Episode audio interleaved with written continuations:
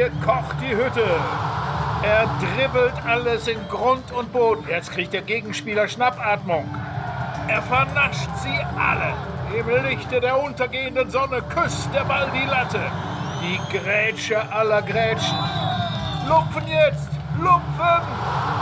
Also, kicken kann er. Hallo und herzlich willkommen, liebe Hörerinnen und Hörer, zur neuesten Folge von Kicken kann er, dem Fußball-Podcast von Zeit Online. Mein Name ist Christian Spiller, ich leite das Sportressort bei Zeit Online. Das ist das Ressort, das sich diesen wunderschönen Podcast hier ausgedacht hat.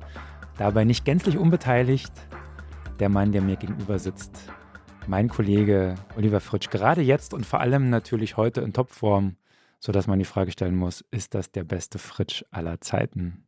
Hi Olli, wie geht's dir? Hi Christian. Das äh, ist eine Steilvorlage. Mal sehen, welche Antworten ich finde. Aber wenn ich Manny Breukmann höre, gehen meine Mundwinkel steil nach oben. Ich komme in Form. Ja, das ist gut. Olli, wir haben Post bekommen. Lies vor. Die Folge mit Neymar hat die Gemüter erregt. Die Gemüter von Podcast Fußball Deutschland. Christian schrieb, die Folge war hart zu hören. Avi schrieb, eure letzte Folge zu Neymar war leider ein peinlicher Ausrutscher.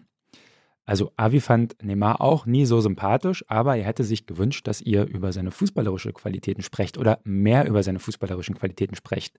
Denn wenn ihr Systemkritik betreiben wollt, dann ist mir das sehr willkommen. Ich bin der Meinung, der Fußball hat auf höchstem Niveau grundlegende Veränderungen nötig, aber dann macht bitte auch Systemkritik. System in Versalien geschrieben.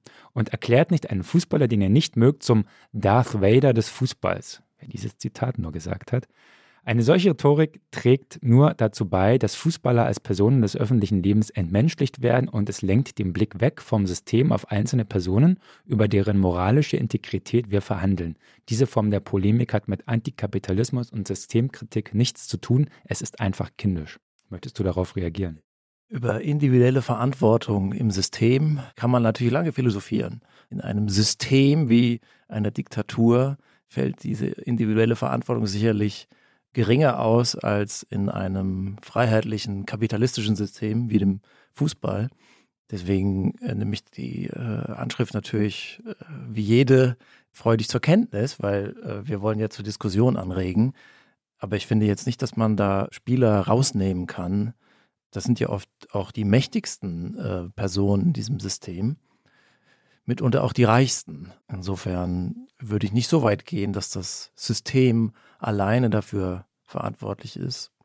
Man kann sich dem auch entziehen. Das gibt ja auch Fußballer, die das tun. Mhm. Mhm. Abelina hat uns auch geschrieben. Sie hat auch geschrieben, dass sie großer Fan ist, jede Folge gerne hört. Hat aber noch ein, eine Anmerkung zu Neymar, die auch nicht ganz uninteressant ist. Sie sagt oder sie schreibt, vielleicht liege ich mit meiner Meinung in der Minderheit aber sie hat eine Erklärung, warum Neymar bei vielen jungen Menschen und Kindern so beliebt ist bzw. war. Als alleinerziehende Tochter einer migrantischen Mutter bin ich selbst in einem Viertel mit viel Armut und Perspektivlosigkeit aufgewachsen. Die meisten Jungs an meinem Blog haben sich unter anderem die Zeit mit Fußballzocken totgeschlagen und gehofft, vielleicht eines Tages entweder durch Sport oder Musik es aus diesen Vierteln rauszuschaffen. Spieler wie Neymar, Maradona, Ibrahimovic, Ribéry geben diesen Jungs die Hoffnung, dass sie es vielleicht auch schaffen können, da diese eben nicht, wie viele andere Fußballer, ihr Geld verstecken, sondern offen zeigen, was sie erreicht haben. Für viele mag das wie Prahlen rüberkommen, wenn man aber eben nie etwas hatte und auf einmal einmal so viel Geld auf dem Konto hat und dann noch, noch in einem so jungen Alter.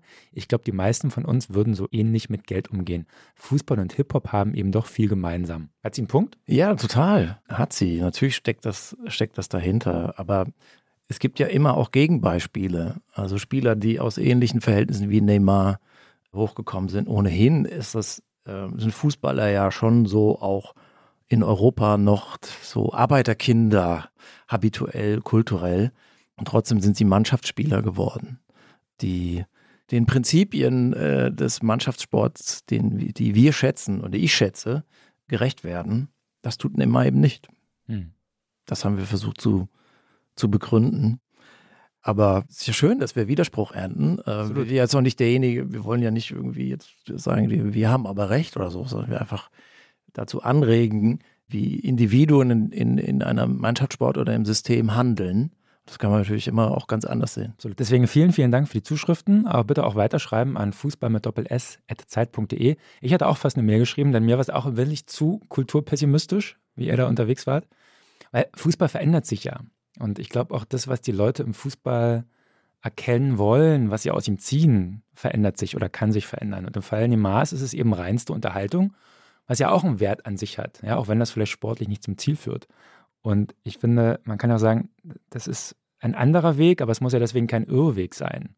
Und ich verstehe, ich verstehe natürlich euren Impuls, woher der kommt. Aber vielleicht müssen wir sehen, Fußball verändert sich und wird sich in den nächsten Jahren und Jahrzehnten auch wieder verändern. Vielleicht spielen wir nicht mehr 11 gegen 11, vielleicht wird das Spielfeld kleiner, vielleicht wird die Spielzeit kürzer. Wir wissen ja, jungen Fans fällt es jetzt schon schwer, 90 Minuten durchzuhalten. Die Branche hatte auch Angst, irgendwie äh, einfach zu altmodisch zu werden. Also 90 Minuten SC Freiburg schauen, ja, das ist irgendwie toll und taktisch und mannschaftlich super. Aber kann auch schon nach 15 Minuten ganz schön dröge sein, muss man ja auch sagen. Also ich will nur sagen, vielleicht schauen wir in 15 Jahren auch auf Neymar und sagen, der war auch der Pionier von etwas, egal ob es nun in eine Richtung geht, die uns gefällt oder nicht. Verstehst du? Ja, vielleicht ist es aber auch die Figur in der Historie, wo man sagt, der ging zu weit. Und danach äh, gab es ein Back to the Roots, weil diese Dekadenzphase eben auch dazu geführt hat, dass Leute sich abwenden. Das tun ja auch Leute und gerade Spieler, die nach Saudi-Arabien gehen, vergrößern ja die Distanz zu den Fans. Das wäre ja auch denkbar. Wäre vielleicht sogar Neymar noch zu danken für diesen Backlash. Ich glaube, dass Neymar auch sehr viele abholt, die sonst mit Fußball vielleicht gar nichts anfangen könnten. Das ist die, das ist die Gegenthese. Aber die Frage werden wir jetzt nicht beantworten können, sondern dann in 15 Jahren bei Folge 485 von Kicken kann er. Schalten Sie auch dann wieder ein. Das ist eine Drohung. ja. So schnell werdet ihr uns nicht los da draußen. Ähm, ich wollte noch ganz kurz sagen, ich will nicht zu lange über Neymar reden, aber du sagtest einmal sinngemäß, du kannst gar nicht verstehen, wie man sich ein Neymar-Trikot kaufen kann. Ich habe übrigens eins. Tja, dann musst du dich jetzt mal rechtfertigen. Ein gefälschtes gekauft für damals, weiß nicht, so umgerechnet 10 Euro, 2014 in Rio okay, während das, der WM. Das versteht man ja. Also da war er eher noch der Sportler, den man bestaunen konnte. Genau. Er war damals der Hoffnungsträger der ja. Brasilianer und nicht nur der Fußballmannschaft, sondern des ganzen Landes. Dann sprang ihm im Viertelfinale der Kolumbianer in den Rücken. Die WM war für ihn gelaufen. Neymar weinte. Brasilien verfiel in Apathie. Und es folgte das 7 zu 1 gegen Deutschland im, im Halbfinale. Und diese Frage wird ja für immer bleiben. Wie wäre dieses Spiel ne-, mit Neymar gelaufen? Und ich glaube, diese Tage haben Neymar sehr geprägt. Vielleicht wäre seine Karriere auch anders verlaufen, wenn er diese Verletzung sich nicht zugezogen hätte. Glaskugel, ich weiß. Aber. Ich glaube, es gab auch schon vorher Neymar-Schwalben. Also vor diesem Foul. Er wurde nur wirklich überhaupt nicht getroffen und hat sich dreimal gerollt. Das stimmt, aber er war trotzdem, glaube ich, ein anderer Fußballer damals noch. Das stimmt. Ich würde jetzt so weit gehen und sagen, dass dieses zynische Foul und der zynische deutsche Sieg, der folgte, den Zynismus in Neymar verstärkt haben und deswegen ist er geworden, wie er ist. Aber das führt zu weit. Wir wollen nämlich heute über ganz andere Spieler reden. Zuerst über die beiden, die Mr. X vorgestellt hat. Mr. X. Ein Hörerwunsch. Philipp Bargfrede. Mr. X schreibt, absoluter Balance-Spieler. Ein früher moderner Sechser. Durchschnittlich groß und schnell, überdurchschnittlich intelligent. Hohe Bälle wie Doppelpässe punktgenau weiß, wo er zupacken muss, also in 60-40 Ball-Gegner-Situationen. Verletzungen, Achillessehne, Knie, haben größere Karriere verhindert, aber immerhin mehr als 200 Bundesligaspiele und sogar Champions League. Für Werder ein selbst ausgebildeter Senny Leinen, das ist der Nachfolger, vielleicht sogar besser. Leistungsbereitschaft auch in der zweiten Mannschaft, Regionalliga sowie heute in der Oberliga war in seinem Leben nur in zwei Vereinen, Werder und TuS Heslingen. 79. Den Werder-Fans wird es warm ums Herz. Und den von TuS Heslingen aber auch gerade. Robin Gosens ah. hat sich Mr. X selber ausgesucht, weil er ihn kürzlich auch im Stadion äh, sehen konnte. Kurioser Karriereverlauf ohne Internat, dann Holland, Italien und jetzt Union. Groß, schnell, technisch okay, sauberer, wuchtiger linker Fuß, unerschrocken, Kopfballspieler, schlägt viele Flanken, zieht seine Läufe auf zweiten Pfosten durch, gleich Torgefahr. Defensiv trotz Italien Autodidakt. Wohl der beste deutsche linke Außenverteidiger, was belegt, wie groß der Bedarf auf dieser Position ist. Klassischer Außenbahnspieler, ihm tut extrem gut, dass hinter ihm das Spielfeld zu Ende ist. Weiß, was er kann und was nicht. Klammer auf, im Gegensatz zu David Raum, Klammer zu. Champions League mit Bergamo und Inter, Finale sogar, kommt mit seinem Einsatz an der alten Försterei gut an, haut sich nach Fehlpässen auf Brust und Kopf, um seinen Ärger über sich selbst zu demonstrieren. Auch daran erkennt man keine NLZ-Vergangenheit. 82. Sehr schöne Besprechung, fand ich. Gegen Robin Gosens kann man nichts haben. Also außer natürlich sportliche Kritik, die aber, glaube ich, ich glaube, er wäre der Letzte, der die selbst verleugnen würde. Ja, der Spieler selbst. Wahrscheinlich nicht, nee, vermutlich eine gute Selbsteinschätzung. Also Spieler, der, der nicht im Internat war, eine erstaunliche Karriere macht, ja immer noch. Vielleicht spielt er ja nächstes Jahr bei der Europameisterschaft auch eine gute Rolle. Würde ich teilen, dass das der linke Verteidiger ist, der da am besten, am verlässlichsten ist. Apropos Europameisterschaft. Da werden wir auch einen Spieler sehen, den wir heute ausführlich besprechen. Und zwar wollen wir heute über einen Spieler reden, von dessen fußballerischen Qualitäten ich persönlich stundenlang schwärmen könnte. Von seiner Eleganz, seiner Ballführung, seiner Körperspannung. Ich finde, er strahlt so eine mondäne Überlegenheit aus. Es geht um Leroy Sané. Olli, warum reden wir heute über Leroy Sané? Weil er einer der besten deutschen Fußballer ist, eines der großen Talente der Gegenwart. Bei Bayern eine große Rolle spielt im Moment und wahrscheinlich auch in dieser und in der Saison und in den nächsten und jetzt das Alter hat, wo man ihn auch in die Pflicht nehmen kann, in der Nationalmannschaft Großes zu leisten. Und nächstes Jahr steht die Heim-EM an. Da ist es vernünftig, richtig und hoffnungsvoll auf Leroy Sané zu setzen. Es ist sehr spannend, dass du das Wort Talent benutzt hast, weil der Mann ist 27 Jahre alt. Bei mir in meinem Kopf taucht aber sofort auch immer noch das Wort Talent auf. Also ich würde es genauso benutzen. Kann man mit 27 überhaupt noch ein Talent sein? Oder sollte man da nicht schon ein fertiger Fußballer sein? Das ist genau das, worauf die Folge heute wahrscheinlich hinauslaufen wird. Wir haben uns ja jetzt nicht groß abgesprochen, aber wann wird der Junge endlich erwachsen? Ne? Das ist ja das, was viele Fans sich fragen, wenn sie ihn spielen sehen. Manche haben die Geduld aufgegeben, manche haben ein bisschen längeren Geduldsfaden. Das ist ein Kicker, ja, ein kindlicher Fußballer, äh, der äh, spielen kann und will. Äh, und das drumherum ist nicht so seins, auch so, was die Mitspieler machen. Da geht noch ein bisschen mehr. Deutsche Nehmer. Ja. Wir starten mit der Szene. Olli, welche Szene hast du mitgebracht? Ist etwas älter, fast fünf Jahre alt. Da war Sané noch bei Manchester City. Januar 2019, Heimspiel gegen FC Liverpool. Liverpool war bis dahin in der Saison ungeschlagen. 20 Spiele oder so und war auf dem Weg zum Titelgewinn in der Premier League. Äh, und es war eben das Spitzenspiel und äh, Guardiola gegen Klopp, das Duell, Peak-Duell. Und es war klar, wenn City dieses Spiel nicht gewinnt, ist Liverpool wahrscheinlich davongezogen, sagte Guardiola auch vor dem Spiel. Und es stand 1 zu 1 kurz vor Schluss. Sané hat auch gespielt, komplett in diesem Spiel. Und kurz so 80., 85. bekommt er den Ball auf dem linken Flügel schön durchgespielt von Raheem Sterling, macht einen kurzen Antritt, sieht sich noch Trent Alexander Arnold gegenüber mit der Nummer 66, tunnelt den beim Schuss und der Ball schlägt einen am Innenpfosten. Ball geht fast noch an den anderen Innenpfosten. Also so Millimeterarbeit, super Schuss mit links im richtigen Moment. Das war der Siegtreffer zum 2 zu 1. Am Ende hat City Liverpool noch überholt, hat dann den Titel verteidigt. Liverpool wurde Champions League-Sieger und hat die Meisterschaft ein Jahr später geholt. Aber das war Sanés vermutlich wichtigstes Tor, weil es auch wirklich so ein Highlight-Spiel war. Bestimmt auch vielleicht bessere, schönere Tore geschossen und trotzdem hat man hier schon vieles von dem gesehen und so eins der wenigen Szenen, wo man sagt, da war mal wirklich auch, da, da lagen die Chips auf dem Tisch und Sané hat den Checkpoint geknackt. Das ist interessant, weil ich hatte mich tatsächlich gefragt, warum du ausgerechnet dieses Tor dir ausgesucht hast. Er hat ja, also selbst wenn man jetzt in die Zeit von City zurückgeht, hat er ja sehr viel schönere Tore geschossen und auch danach.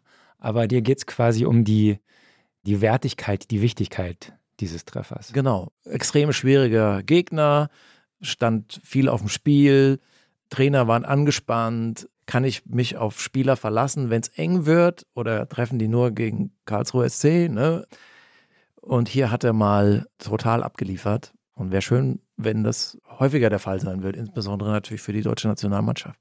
Bevor wir da, darüber reden, was Leroy Sané kann und was er nicht kann, würde ich gerne diesen Spieler kurz vorstellen, falls irgendjemand da draußen noch nichts von ihm gehört hat oder zumindest nicht genug. Wir reden heute über Leroy Assis Sané, geboren am 11. Januar 1996 in Essen. Am 11. Geboren am 11. Januar 1996 in Essen. Das ist Lausitzerisch. Sweet. Sein äh, Vater war senegalesischer Fußballnationalspieler Sulaiman Sané, der in den 80er und 90er Jahren unter anderem in Freiburg, Nürnberg und Wattenscheid spielte. Sulaiman Sané ist mit 39 Treffern bis heute der Rekordtorschütze Wattenscheids in der ersten Bundesliga. Da werden jetzt einige drüber lachen, Rekordtorschütze Wattenscheids, so schwer ist das ja nicht. Aber die haben eine Zeit lang da äh, mitgespielt an der Lorheide. War jetzt nicht für die größte aller Fußballstimmung bekannt, was zu dem Song führte, Stimmung wie Wattenscheid. Aber ähm, Wattenscheiß, Wattenscheiß, Wattenscheiß. Schalke. Das müssen wir wieder, müssen wir wieder, müssen wir wieder überbiepen. Das ist schade, schade mit dir, Olli. Die TV-Kommentatoren nannten Suleiman Sané damals tatsächlich noch durchgehend Sahne, ja, wie Jogi Löw, sein Sohn, auch viele später, äh, auch viele Jahre später noch nennen sollte. Habe ich mir auch mal gedacht, was es eigentlich über Jogi Löw aussagt, wenn er es nicht mal für nötig hält, sich zu erkundigen, wie seine Spieler ausgesprochen werden. Immerhin hat er den richtigen Namen verwendet. Aber seine Mutter, also Leroys Mutter, war auch sportlich, sehr sogar. Sie ist nämlich Regine Weber und war rhythmische Sportgymnastin und holte 1984 Bronze bei den Olympischen Sommerspielen in Los Angeles. Sie war 32 Mal deutsche Meisterin und ist bis heute die einzige deutsche olympische Medaillengewinnerin in der rhythmischen Sportgymnastik. Da kamen also zwei Gene oder zwei Genpools zusammen und mhm. haben etwas hervorgebracht, was man auch sieht, glaube ich. Nicht zufällig in Wattenscheid. Dort ist nämlich der Olympiastützpunkt äh, der rhythmische Sportgymnastikmannschaft. Und der damalige Vereinschef Stallmann hat sowohl den Bundesligaverein finanziell unterstützt, wie auch die Gymnastin. Als Kind spielte Leroy Sané bei der SG Wattenscheid, wechselte dann im Alter von neun Jahren zu Schalke 04, wo er auch, nachdem er noch mal drei Jahre in Leverkusen war, 2014, also mit 18 Jahren in der Bundesliga debütierte. Sein erstes Champions League-Spiel machte er ausgerechnet im Bernabeu bei Real Madrid. Er wurde da in der 29. Minute für Erik Maxim Choupo-Moting eingewechselt. Schalke, ja, liebe Kinder, lang, lang ist her, aber es gab eine Zeit, in der Schalke gegen Real Madrid gewonnen hat. Schalke gewann 4 zu 3 damals und Sané machte ein Tor und bereitete ein weiteres vor. Schalke ist trotzdem rausgeflogen, weil sie das Hinspiel 2-0 verloren haben, aber trotzdem eine sehr beeindruckende Vorstellung da gegen Ronaldo und Co. 2016 äh, holte dann Pep Guardiola Sané zu Manchester City für geschätzte 50 Millionen Euro. Damit war Sané damals der teuerste deutsche Profispieler. Und der Wechsel lohnte sich. Sané schwärmt noch heute vom Pep. Der wiederum machte ihn zum Nachwuchsspieler der Saison 2017, 2018 in der Premier League. Damals äh, war er an 25 Toren beteiligt und das in der besten Liga der Welt. Auch in Deutschland hat man sich gefreut. Mensch, cool, mit dem kann man ja zur WM 2018 nach Russland, das könnte auch was werden. Aber Joachim Löw war damals anderer Meinung, ließ ihn zu Hause sicher eine der größeren Fehlentscheidungen in seiner Zeit als Bundestrainer. Das wird er rückblickend sicherlich anders machen. Dann spielte Sané noch eine gute Saison. Dann riss er sich das Kreuzband im Sommer 2019, was ein bisschen unglücklich war, weil die Bayern waren schon an ihm dran damals, wollten ihn schon haben. Dann blieb er noch. Er kam dann ein Jahr später zum halben Preis und seitdem, seit 2020, 21 später beim FC Bayern. Dort wurde er dreimal Meister, schon zuvor mit City, zweimal englischer Meister, einmal englischer Pokalsieger. In der Nationalmannschaft hat es noch nicht so wirklich funktioniert. Kein Titel, ein Aus in der WM-Vorrunde 2022. Buntes Wissen haben wir auch noch. Leroy Sané erhielt seinen Vornamen in Anlehnung an Claude Leroy, damals Nationaltrainer des Senegals, weil Vater Sané dort mhm. gespielt hat. Und Leroy Sané trägt ein großes Tattoo eines jubelnden Fußballers auf dem Rücken. Wer ist da wohl drauf, Olli? Er selbst. Tor gegen Monaco. Und er mag Mode. Dazu vielleicht später noch mehr. Olli, darf ich beschreiben, was du heute trägst? Ich sehe ein hellblaues Hemd. Ja. Braune Lederschuhe mhm. aus Italien. Buenos Aires. und eine äh, dunkelblaue Jeans. Das ist völlig in Ordnung für diesen Standard. Podcast hier. Ja. Trage ich viermal die Woche. Ich habe dein Gesicht äh, kurz beobachtet, als ich gesagt habe, es war ein Fehler von Joachim Löw, Leroy Sané zu Hause zu lassen 2018. Da hast du so ein bisschen die Stirn gerunzelt. Nee, du hast, ähm, äh, nee, das war definitiv ein Fehler. Du hast aber dann noch gesagt, das wird er heute vielleicht anders machen. Ah. Also das hieße ja, Jogi Löw wäre zu dieser Einsicht okay. gekommen und fähig. Da war ich mir jetzt nicht ganz sicher, aber ein Fehler war es definitiv, ja. Dann lass uns mal in die Obduktion am lebendigen Objekt quasi gehen. Mhm. Was sind Leroy Sanés Stärken und Schwächen? Ich bin ja auf dem Thesenstuhl. Ja, vielleicht das noch, wenn ich das vorwegschieben mhm. äh, schieben darf, schießen darf. Sané ist ein abhängiges Genie. Also riesige Veranlagung, zu denen kommen wir gleich. Aber er braucht einen gewissen Rahmen und ein gewisses Setting. Sonst hängt er in der Luft. Das braucht jeder. Ich glaube, er braucht es mehr. Was kann er? Dribbeln kann er. Und äh, das ist natürlich mit die schönste Kunst im Fußball, Gegner auszuspielen, reihenweise stehen zu lassen, zu vernaschen, auch mal zu tunneln, sich im Eins gegen Eins durchzusetzen. Das hat ja so was von Selbstbehauptung und dazu brauchst du ja so viel an Übungen, an Situationen, wo es auch mal gescheitert ist, an Mut, an Selbstvertrauen, an Übermut vielleicht auch mal. Es bringt mitunter auch sehr viel, weil es eben gegnerische Abwehrreihen auseinanderreißt. Und das ist das disruptive Element im Fußball für die Taktiktheoretiker unter uns. Da gehört Sané zu den Top Ten der Gegenwart oder der Geschichte. Nicht der beste aller Zeiten, aber es sozusagen auch durch sein Tempo natürlich so gefährlich und so schwer vom Ball zu trennen, weil er ihn so eng führt und ihn kappt mit verschiedenen Fasern und äh, Zellen seines starken linken Fußes und ihn auch mal sich mal ein Stück vorlegen kann, wenn der Moment gegeben ist. Man muss den Ball ja nicht immer eng führen, wie vielleicht mancher Jugendtrainer reinruft, sondern man kann ihn sich auch mal zehn Meter vorlegen, wenn da der freie Raum ist. Das ist Sanés riesige Stärke, die man zuerst zu nennen hat kann auch den Ball mal hinter dem Standbein vorwegziehen und dann den Gegner ins Leere laufen lassen. Manchmal fällt auch ein Gegenspieler hin durch eine Körpertäuschung oder durch seine Finden. So der Enkelbreaker. Also er kommt da, er kommt da einfach durch die, durch die Nadelöhre gegnerischer Abwehr rein. Das wäre die herausragende Stärke und deswegen ist sein Spiel auch so ästhetisch. Ja, so durch flitzt und aber auch so leichtfüßig. Man hat gar nicht den Eindruck, dass, dass er irgendwie ein Körpergewicht auf, auf den Rasen bringt. Also er trampelt nicht, sondern es ist so, es ist, hat was von einer Gymnastin. Ne? Die Mischung zwischen Fußballer und Gymnastin ist einfach eine saugute Voraussetzung für diese Schlangenläufe.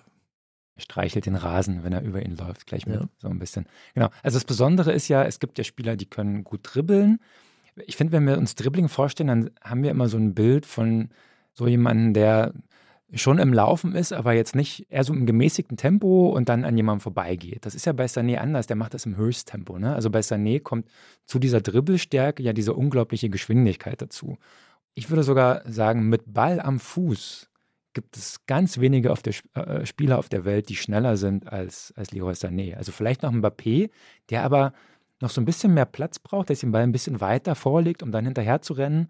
Aber ansonsten sind die, diese Sprinter, diese, ne, die immer die Geschwindigkeitsrekorde brechen, also die so Kategorie äh, Alfonso Davis zum Beispiel, das sind ja eher so Renner, die sich den Ball ganz weit vorlegen und dann irgendwie hinterher äh, hecheln. Und das macht Sané ja nicht, weil er sich in ganz anderen Zonen bewegen muss, wo viel mehr Verkehr ist, wo er viel mehr Ballkontakte hat. Und dieses, diese Kombination aus Höchstgeschwindigkeit und trotzdem Ballkontrolle, das ist bei ihm wahnsinnig ausgeprägt. Mhm. Und das, das führt er wirklich zur, zur Exzellenz, finde ich. Ja? Das macht ihn besonders stark. Er hat natürlich auch einen guten Schuss, finde ja. ich. Also dieser linke Fuß. Ja, sehr guten Schuss. Sehr genau. Oft ein bisschen zu genau. Also es gibt ganz viele Szenen habe ich vor Augen, wo den Ball irgendwie an den Pfosten zirkelt oder so ganz knapp vorbei, weil er es zu genau machen will. Ja, sein Schuss ist äh, überragend, weil er auch einen sehr guten Distanzschuss. Hat er mal gegen City diesen Freistoß aus 28, 30 Metern in den Winkel geschossen, damals noch für Schalke. Er schießt Fernschusstore, er kann den Ball schön zirkeln. So, ist auch schon hier und da mal verballert er einiges vorm Tor, ist jetzt nicht so der hundertprozentige Knipser, das nicht, aber seine Schusstechnik ist äußerst elegant und auch extrem wuchtig. Allerdings nur mit links. So, mhm. Das vielleicht nochmal als Sternchen, da kommen wir vielleicht noch drauf zu sprechen. Genau, lass uns das ruhig thematisieren. Ne? Also Stichwort Ausrechenbarkeit. Momentan ist es ja so, dass er den Ball meistens auf der rechten Seite bekommt, der Bayern oder der Nationalmannschaft und dann nach innen zieht, äh, damit er ihm eben auf seinem linken Fuß hat, um dann zu schießen oder einen Steckpass zu spielen. So ein bisschen wie Arjen Robben damals. Ja? Sané läuft noch so die eine oder andere Ecke mehr, mehr rein in seinen Laufweg, ist nicht ganz so straight, aber vom Prinzip her ist es dasselbe. Und so wie man sich bei Robben irgendwann gefragt hat, naja, warum verteidigen die Gegenspieler das denn nicht? Das sieht doch jeder, was er vorhat. So ist dann die Antwort, naja, es ist halt nicht ganz so einfach, wenn ein Spieler so schnell und flink ist, aber am Ende weiß man ja doch, was kommen wird. Und interessant finde ich, dass Sané bei City damals ja über die andere Seite kam. Also damals war seine Rolle ja eine andere. Er sollte sozusagen auf die Grundlinie vorstoßen und dann zurücklegen. So, also er der Vorbereiter sein. Warum hat sich das so entwickelt, glaubst du? Und wer hat den Denkfehler? Oder gibt es den gar nicht? Also zunächst mal, du sagst, Gegenspieler sollten eigentlich wissen, was er macht. So, Vergleiche Robben. Das mag sein, aber man wusste ja nie, wann er es macht wann er abzieht, wann er sich vielleicht den Ball nochmal ein Stück nach links legt, also vorbei an dem zum Blocken bereiten Abwehrbein. Oder zieht er vorher ab, zieht er aufs kurze oder aufs lange Eck, schießt er hoch oder flach oder sucht er vielleicht doch noch auch mal den Mitspieler, weil das können ja auch beide mehr oder weniger gleich gut. Also insofern ist es schon wieder sehr schwer auszurechnen. Bei Sané genauso schwer, weil man nie genau sehen kann, was er vorhat, weil er wahrscheinlich auch erst im letzten Moment entscheidet, was er macht. Als Tripler geht man ja quasi immer in so eine, es ist ja wie so eine Prognose, man weiß nie so genau, wo man rauskommt. Es ist kein, kein fertiger Plan, den man hat, sondern man stürzt sich da so rein im, im, und vertraut auf seine Fähigkeiten, auf seine Intuition auch, sozusagen, dass der, dass der Gegner einfach unterlegen ist. Sané bleibt jetzt selten hängen im Dribbling. Ist, die Anschlussaktion stimmt nicht immer. Es ist dann auch nicht immer die richtige Entscheidung, was er macht. Er rennt dann manchmal tatsächlich in, in den Stau rein. Da sind wir jetzt so ein bisschen bei den Abzügen. Da fehlt es auch an Genauigkeit, an der Klarheit, an, an er hält die Position nicht immer. Guardiola, um das zu sagen, hat ihn auf links eingesetzt, weil er gesagt hat, das ist der wenn man ihn schickt, ist es der beste Spieler der Welt, der beste Flügelspieler der Welt, wenn man ihn schickt. Das klingt erstmal nach einem großen Lob, da steckt natürlich auch dahinter, naja, aber wenn man ihn nicht steil schickt, äh, fehlt es eben. Ne? Das würde Guardiola natürlich nie so aussprechen. So im Kombinationsspiel, das eher statisch ist, hat Sané schon dann auch ein paar Schwächen. Deswegen war Guardiola, glaube ich, auch nicht so zu 100 Prozent von ihm überzeugt und hat ihn, waren vielleicht nur 95 Prozent, hat ihn dann gehen lassen. Genau. Aber die Frage ist ja, wäre der FC Bayern und die Nationalmannschaft besser beraten, wenn sie ihn wie Guardiola eben schicken würden? Oder ist der Spieler Leroy Sané heute ein anderer als vor, wie lange ist es her, fünf, sechs Jahre, als er bei City eben diese zwei sehr, sehr starken Jahre da auf dem Flügel hatte? Also mein Gefühl ist, er war damals ein bisschen leichter, auch ein bisschen jünger, ein bisschen leichter und ihm sind diese, er hatte noch diesen Ticken mehr Geschwindigkeit, auf die Grundlinie zu kommen. So, er ist jetzt ein bisschen ein anderer Spieler, ein bisschen körperlicher geworden und vielleicht bedingt das eine andere Spielweise. Es war damals seine beste Zeit bei mhm. City. Man könnte jetzt auch kritisch sagen, na, die Reifung fand nicht statt. Mhm. Es gab ja auch Phasen bei Bayern München, wo die sie ihn quasi aus dem Stadion jagen wollten. Auch die Fans haben ihn ausgebuht. Er war nicht immer gesetzt. Unter Flick beispielsweise, unter Nagelsmann auch nicht. Unter Tuchel scheint es jetzt eher der Fall zu sein. Und sofort wird er auch wieder wichtiger. Das ist das, was ich sagen will. Er hängt davon ab, was sein Trainer ihm vermittelt, auch in welcher Mannschaft er spielt, wie strukturiert ist diese Mannschaft, wie geordnet ist diese Mannschaft. Wir wissen von Manchester City, das ist die wahrscheinlich strukturierteste, äh, zumindest offensiv ausgelegte Mannschaft, die es gibt in den letzten zehn Jahren.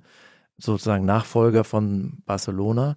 Bayern München hat das eben nicht. Das ist eher sozusagen eher so Individualismus. Die Spieler sind so ein bisschen auf sich alleine gestellt. Das muss Tuchel jetzt angehen. Nagelsmann hat das nicht hinbekommen. Tuchel auch noch nicht, das ist jetzt seine Aufgabe, er ist ja noch nicht so lange da, damit aus diesem Talent, Sané, äh, dem 27-jährigen Talent, ja, dem 27-jährigen Talent auch, dass sich das entfalten kann in einem Rahmen, in einem Setting, was dann so eine Einheit wird. Bayern München und Sané ist noch keine Einheit, die jetzt, wo man sagt, die werden so ins Champions League Finale kommen. Das, das sehe ich jetzt noch nicht. Das heißt, also Pep hat ihn ja damals weggeschickt, ist jetzt vielleicht zu hart formuliert, aber er hat jetzt auch nicht bis zum letzten um ihn gekämpft, genau. als die Bayern ihn wollten. Das hatte seine Gründe. Arbeit gegen den Ball, vielleicht nicht letzte 40 im Kombinationsspiel, was bei City ja wichtig ist. Aber umgekehrt könnte man schon formulieren, dass wenn Sané bei City geblieben wäre und weiter bei Pep trainiert hätte, wäre es jetzt ein anderer Spieler? Na, ich denke schon, dass er unter diesem Trainer einfach die Führung bekommen hätte, die, die eigentlich jedem Spieler gut tut. Wir, wir sehen ja, welche Spieler bei City dort äh, welche Rolle spielen. Beispielsweise Akanji, der in Dortmund ein am Ende Unsicherheitsfaktor war und da jetzt aber die Abwehr mitstabilisiert hat. Oder Gündogan oder De Bruyne, die ihre große Karriere in, bei City gemacht haben und irgendwo sonst. Und das gilt auch für, gilt auch für Sané. Müssen wir jetzt sozusagen in die Tiefe gehen und sagen, naja, die. Nein, auf keinen Fall, das ist der Podcast um die Tiefe. Ja, weil du jetzt mich darauf äh, ansprichst, wie wäre Sané unter, unter Guardiola hätte sich entwickelt. Es kann durchaus sein, dass es auch mal Gründe gibt, obwohl man mit einem Spieler zufrieden ist, dass man ihn trotzdem mal sich von ihm trennt, weil das Spiel vielleicht zu schematisch wird. Also man, man sieht ja auch Sterling äh, hat eine Zeit eine große Rolle gespielt bei City, ist jetzt bei Chelsea. Oder Foden war mal überragend und dann war er mal ein Dreivierteljahr eher zwölfter Mann. Und jetzt ist es aber Grealish, der letztes Jahr überragt hat. Es braucht eine gewisse Variabilität, sonst erstickt auch Kreativität. Und das sind natürlich die Flügelspieler, diejenigen, an die man zuerst denkt. Die Abwehrspieler und der Torwart ist es eher nicht und das Mittelfeld eher auch nicht. Und Torjäger, da hat man jetzt nicht so die große Auswahl. Aber die Flügelspieler erwischt dann zuerst. Also das muss noch nicht gegen die Spieler sprechen. Ich würde trotzdem sagen, dass, dass äh, Guardiola da nicht so 100, 100, 100 Prozent überzeugt war, weil man mit Sané jetzt nicht so ganz perfekt kombinieren kann und variabel spielen kann, Ball in den eigenen Reihen halten, diszipliniert auch die Position halten auf dem Flügel. Da gibt es einfach ein paar Abstriche, die muss ja. man bei dem Spieler machen. Genau. Dennoch ist Sané jetzt gerade sehr, sehr gut drauf. Ja, er ist in einer sehr wackeligen Bayern-Mannschaft, ja, kann man schon fast sagen, die einzige Konstante derzeit. Super Saisonstart, äh, viele Tore in den ersten Spielen. Das Tor gegen Leipzig gemacht, das 2 zu 2, das sehr, sehr wichtige und auch sehr, sehr schöne Tor. Also der ganze Konter war wenn man den, den sich nochmal in Zeitlupe anschaut, wie Musiala äh, den Ball mit dem Kopf, dann mit der Brust, dann mit dem Knie sich sogar vorlegt, ja, weil er gar nicht anders kann. Er muss ja im Tempo bleiben und versucht ihn dann irgendwie trotzdem mitzunehmen. Dann dieser Pass auf Sané, der ihn mit dem linken Außenriss mitnimmt, dann nochmal mit links vorlegt und mit links vollendet. Das ist schon, das sieht schon sehr, sehr schön aus, muss man sagen, wenn er und die beiden dann auch äh, unterwegs sind. Und es gibt Leute, die sagen, das ist der beste Sané aller Zeiten. Du würdest nicht zustimmen, weil ich rausgehört. Du fandest den Sané bei City besser. Ja, also letztlich kann das durchaus sein. Das kann ich noch, noch nicht so beurteilen. Dazu müsste ich ihn jetzt häufiger mal bei Bayern München unter Tuchel spielen sehen, wie sich das auch konstant entwickelt. Ich meine, er ist jetzt auch im besten Alter. Das heißt, er hat Erfahrung, er hat viele Spiele gemacht, auch in der Champions League, Nationalmannschaft. Das heißt, es hat eine gewisse Logik, dass er jetzt auch den Peak seiner, seiner Schaffenskraft erreicht und ihn vielleicht auch noch drei, vier Jahre hält. Das wäre gut für Bayern München und, und für Deutschland. Wir haben jetzt über das Fachliche gesprochen, ne? also welche, naja, welche Aufgabe braucht Sané auch von, seiner, von seinem Trainer, welche Führung auch während des Spiels, welches Coaching, welche Anbindung braucht er an die Mittelfeldspieler, an die Stürmer, damit er auch im richtigen Moment eingesetzt werden kann. Und jetzt kommt aber noch was Psychologisches. Ich würde schon auch sagen, dass Sané ein Spieler ist, der bei, bei allem Schnöselverdacht, unter äh, dem er ja immer steht, einer ist, der Sicherheit braucht, der Vertrauen braucht, einen Trainer hinter sich haben muss, der auf ihn setzt. Wir wissen alle, okay, wenn er ausgewechselt wird, dann guckt er irgendwie, dann winkt, oder winkt auch mal ab, so wenn der Pass nicht ankommt oder guckt nach unten und, und dann denkt man so, naja, wir wissen alle, was in seinem Kopf vorgeht. Ich glaube, es ist auch einfach sehr viel Unsicherheit bei diesem Spieler. Es ist halt so ein Fußballer, der auch da nicht richtig selbstständig ist und erwachsen, wie das vielleicht andere sind. Also ein Führungsspieler ist definitiv was anderes. Er ist so der klassische Anti-Führungsspieler. das gefällt mir. Aber das ist ja tatsächlich ein sehr interessantes Thema bei Sané, weil man hat schon den Eindruck, als ob er es in der öffentlichen Bewertung irgendwie schwerer hat als andere. Und natürlich gehört auch dazu, dass, wenn wir über Körpersprache reden, eben auch gerne mal abwinkt, gerne mal stehen bleibt und ein bisschen mürrisch wirkt, missgelaunt so als würde er sich über seine weniger begabten Mitspieler aufregen, was ja auch natürlich ist, das zu tun. Ja, man sollte es halt noch nicht so offensichtlich zeigen.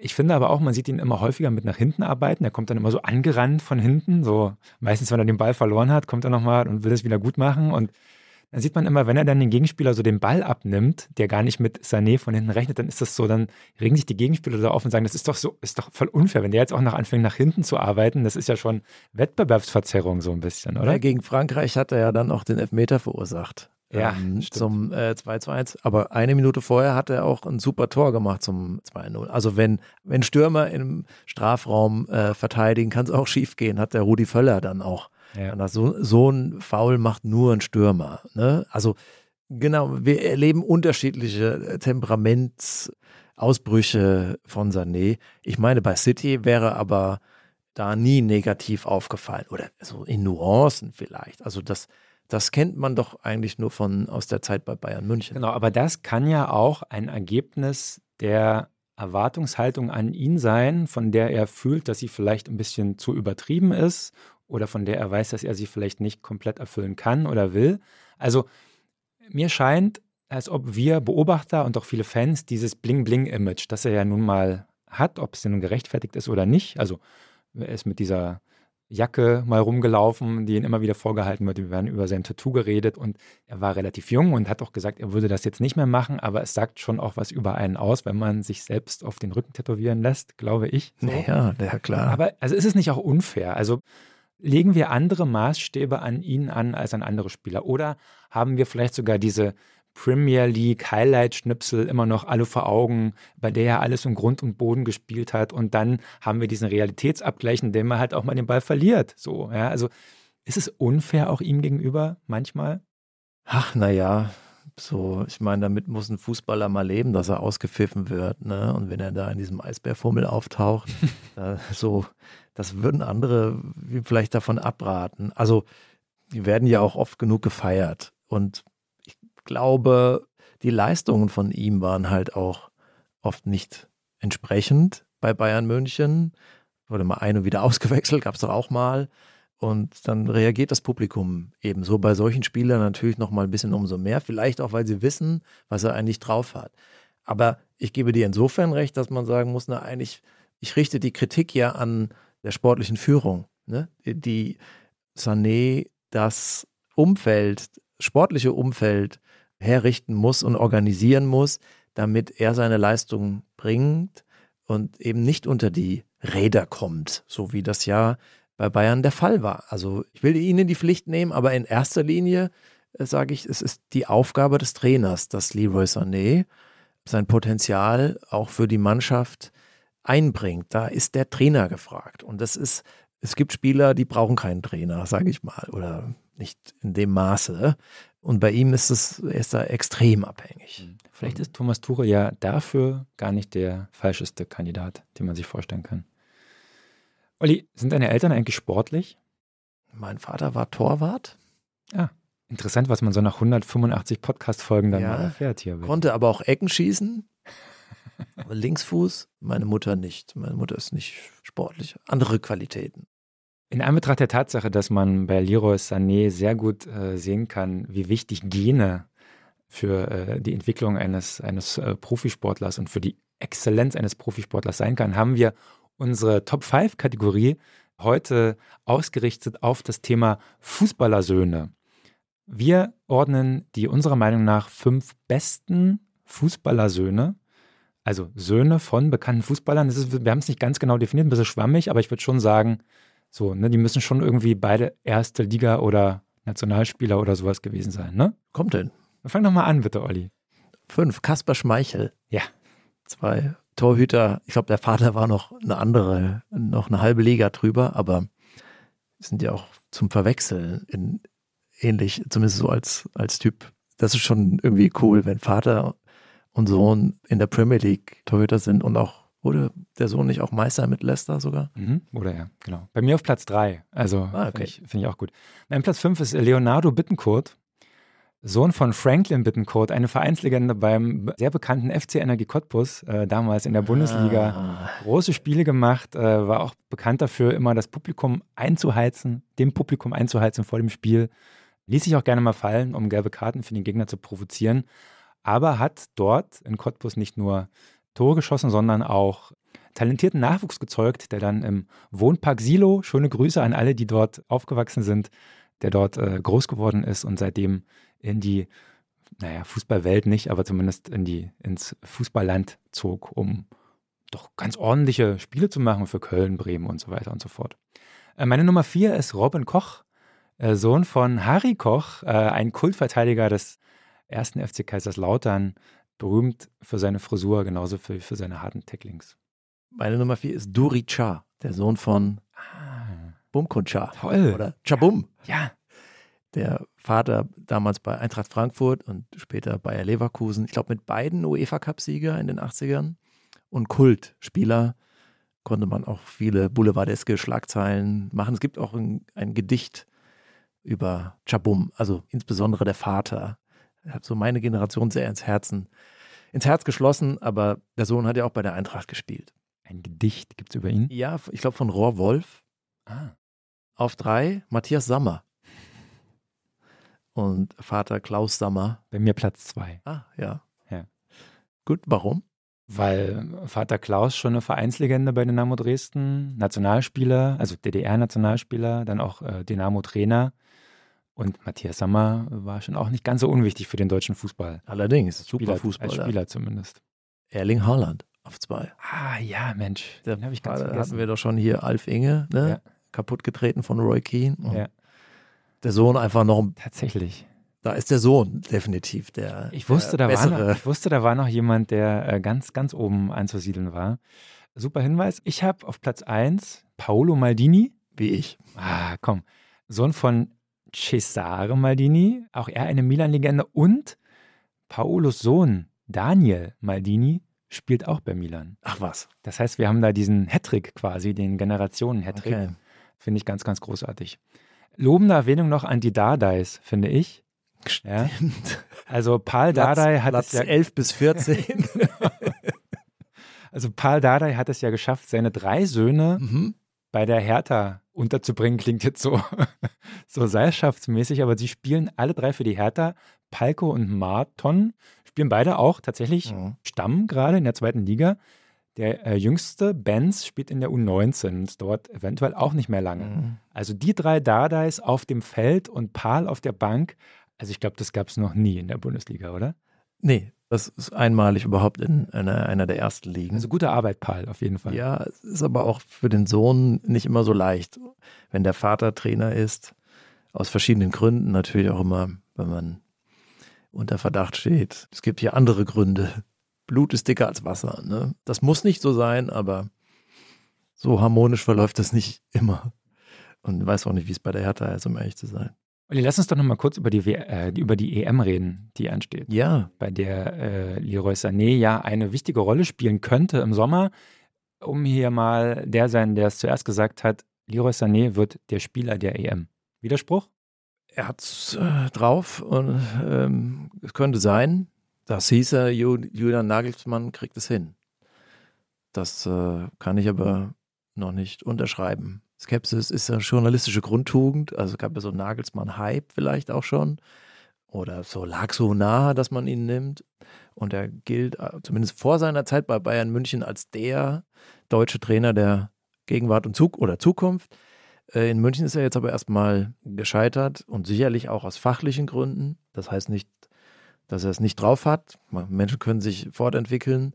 Aber da würde ich mindestens mal zwei Fragezeichen hinsetzen, weil der ist da gefragt jetzt. Ne? Aber es hätte natürlich total äh, Sinn, auf Sané zu setzen, im besten Alter und sicherlich auch der in der Offensive vielleicht mit Havertz der feinste, der feinste Fußballer und auch gefährlichste. Also das wäre falsch aus meiner Sicht, ihn nicht da auch mit Priorität zu behandeln mhm. nicht zu setzen.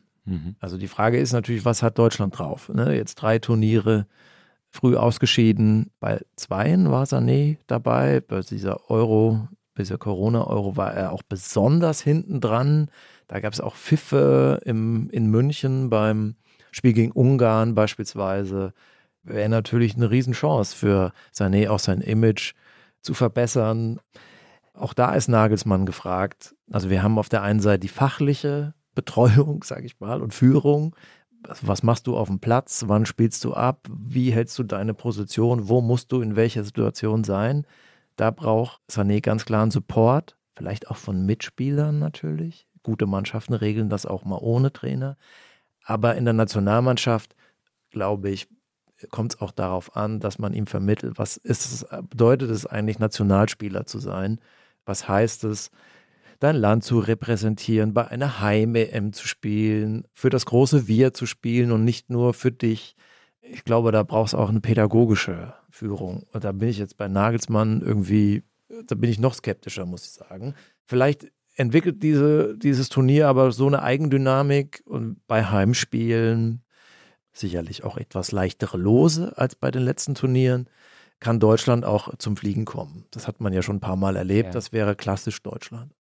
Genau, und tatsächlich ist ja auch das, was beim FC Bayern in den nächsten Monaten passiert, dafür dann gar nicht so unwichtig. Also wenn jetzt Sané wirklich eine sehr, sehr gute Saison spielt und eben nicht diese Auf- und Abs hat, die er sonst immer hat in jeder Spielzeit, dann kann er das natürlich auch mitnehmen. Und ich glaube schon, dass Thomas Tuchel, wenn er was kann, dann kann er mittlerweile mit diesen, mit diesen sehr talentierten Spielern, mit diesen Genies, mit diesen Diven, die kann er in, glaube ich, die kann er in Bahnen lenken. Das heißt, das könnte funktionieren. Und ich glaube auch, dass Sané mittlerweile so weit ist zu erkennen, A, dass er nicht mehr so viele große Turniere vor sich hat, weil er ist schon 27 und dass diese Heim-EM eben schon eine sehr, sehr besondere Chance ist. Und Once in a lifetime. Genau. Und natürlich auch irgendwie äh, schon so das Gefühl hat, vielleicht auch was wieder gut machen zu können. So, ja, und endlich dann allen zu zeigen, guckt mal, ich kann's und ich spiele auch für euch, ja. Das strahlt Sané eben nicht aus. Ne? Also da gibt es doch die Geschichten, wie er an Autogrammjägern vorbeigeht. Das soll man nicht zu hoch hängen, muss auch nicht immer alles stimmen. Aber klar gehört das öffentliche Auftreten auch ein bisschen dazu. Das vielleicht jetzt nicht so spießig klingen, aber es fehlt halt so ein bisschen, der Schritt von ihm muss kommen. So, ne? Aber wenn die Leistung stimmt auf dem Platz, dann verzeihen doch Fans auch den Rest. Dann steht, gesteht man den auch Extravaganzen zu und dass Fußballer oft Kindsköpfe sind, weiß man doch aber so, so auf dem Platz und für die Mannschaft, für das Land und so, das ist doch die Voraussetzung. Und dann können die auch da im Flocati rumrennen äh, und aus dem Mannschaftsbus aussteigen. Mittlerweile lobt ihn auch Uli Hoeneß. Uli Hoeneß hat äh, jetzt neulich gesagt, wenn ich Leroy Sané seit Wochen anschaue, lacht einem das Herz im Leibe. Wenn Uli Hoeneß das sagt. Lass uns zur Powercard kommen. Die Powercard. In unserer Powercard bewerten wir die Spieler, die wir besprechen, in vier Kategorien von 0 bis 100. 0 für quasi nicht existent, 100 für absolute Exzellenz. Die Kategorien sind Talent, Performance, Balance und Autonomie. Olli, wie viele Punkte gibst du Leroy Sané in Talent? 96. Hochgegriffen, super Tripler, kombiniert mit einem sehr starken Abschluss. Das ist auch nicht so häufig. Oft können Fußballer eins von beiden. Er kann beides. Er kann auch gute Pässe spielen, Assists machen. Abzüge gibt so. Ist jetzt nicht so in, intuitiver Spieler, wie das jetzt Ribery beispielsweise war bei Bayern München, der das so gelebt hat. Dafür fehlt Sané ja ein bisschen auch so Spieleintelligenz und die, der Instinkt, da, da gibt es so ein bisschen Abzüge. Ich äh, gebe ihm eine 95. Alles, was du sagst, er ist vor allem eine Ode an den Genpool. 80 Punkte bekommt er von mir in Performance, weil ihm noch ein großer Titel fehlt. Er kam ja erst nach dem Champions League-Sieg der Bayern Mhm. ja, und hat tatsächlich noch nicht gezeigt, dass er große Spiele entscheiden kann und damit auch die wichtigsten Titel gewinnen kann. Noch nicht, vielleicht. 90 kriegt er von mir. Also das stimmt alles, was du sagst. Würde jetzt aber trotzdem sagen, englischer Meister, Rookie of the Year, bei Bayern München jetzt gesetzt und Mehrfachmeister. Deswegen war ich doch nicht ganz so streng. Balance? Balance habe ich 85. Abzüge einfach für den rechten Fuß. Der ist schon auch schwächer als, also ist die Diskrepanz zwischen stark und schwachem Fuß schon extrem hoch. Ich finde auch beim Dribbeln, wenn er so nach rechts zieht, da verliert er die Richtung und Tempo und Genauigkeit. Da ist er im Kiesbett. Er ist auch, finde ich, für seine Größe, ist auch relativ groß, auch Kopfball schwach, finde ich. Also hochsteigen und einnicken und Technik sehe ich da jetzt, sehe ich da wenig. Und so nach hinten ist jetzt auch nicht gerade strategisch. So, deswegen die Abzüge. Er ist auch nicht gerade strategisch, ist auch wirklich das, der Maximal-Diss. Von mir auch 80 Punkte. Die Defensivarbeit hat er nicht erfunden, aber das hat Messi auch nicht. Das stimmt. Es fällt bei mir auch nicht so ins Gewicht. Okay. Also ich bin äh, sozusagen nicht derjenige, der sagt, er ist schlecht gegen den Ball. Mhm. Fiel übrigens da bei Leipzig mal durchs Raster, in, also noch relativ in der Öff großen Öffentlichkeit noch unbekannt war, weil die RB-Schule ja gegen den Ball und Disziplin natürlich viel höher hängt als jetzt die Mannschaften und Vereine, die gerne Fußball spielen. Spricht eigentlich für ihn. Finde ich auch. Autonomie, 95 Punkte von mir. Ich bin jetzt so ein bisschen unsicher geworden in der letzten Stunde. Also im Prinzip hätte ich gesagt, so einer funktioniert in jeder Mannschaft, ja, weil so einen braucht jede Mannschaft, der dribbeln kann, der Räume schafft, der, der einfach gut ist, ja, gut am Ball ist.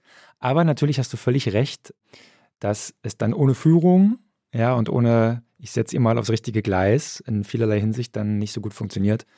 Ich bleibe aber bei meinen 95, weil äh, so generell, der fällt auch in der Regionalliga Nordost auf, was ich bei manch anderem Spieler, den wir hier besprochen haben, vielleicht nicht sagen würde. 89, gnädig, sage ich mal. Ich habe ein bisschen nach oben korrigiert, um das nochmal zu sagen. Also was heißt Autonomie? Wie selbstständig ist ein Spieler? Und wenn einer so hoch spielt, wie das Sané tut, dann braucht er natürlich eine gewisse Selbstständigkeit. Und wer in ein Tripling geht, der braucht Mut und äh, Selbstvertrauen und ein, muss ein Individuum sein.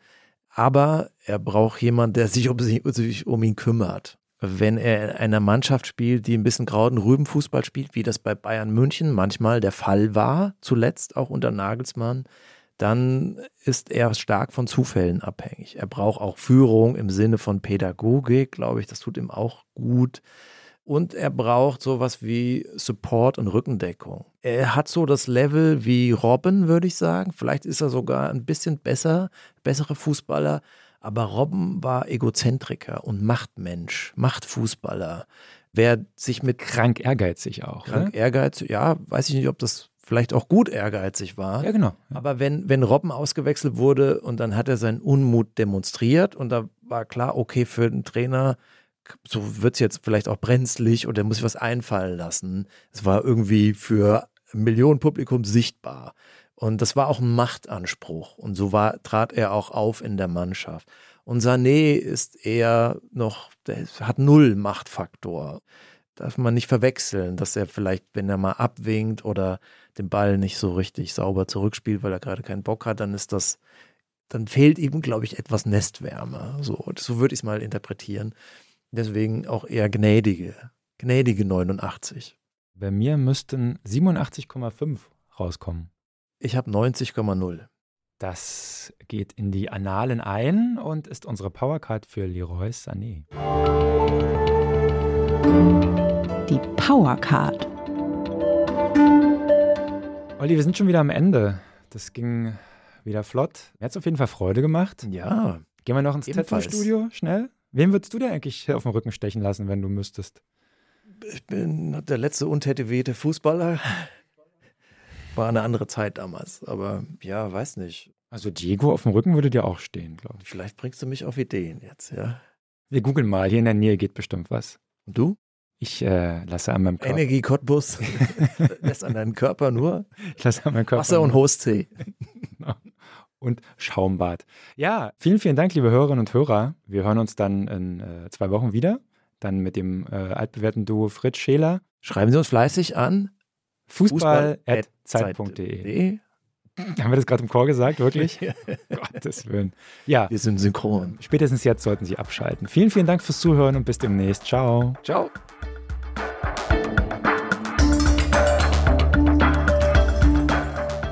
Kicken kann er. Ist ein Podcast von Zeit Online, produziert von Pool Artists.